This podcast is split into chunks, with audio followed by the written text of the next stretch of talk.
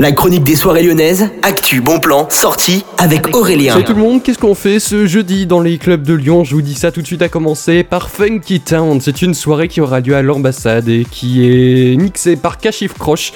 C'est un DJ qui vous attendra donc à partir de 23h jeudi et jusqu'à 5h. Vous avez toutes les infos directement sur le Facebook de l'ambassade, facebook.com slash l'ambassade tout attaché. Et puis on continue à la maison M, Raidslin vous attendra à partir donc de 22h et jusqu'à 4h du matin pour une soirée. L'entrée est gratuite, par contre, il y a console obligatoire. Info sur mmlyon.com. On continue, soirée étudiante au niveau du Love Club. Goodbye Party pour les étudiants Erasmus qui vont s'en aller. C'est la dernière soirée organisée donc par Erasmus dont vous pourrez profiter.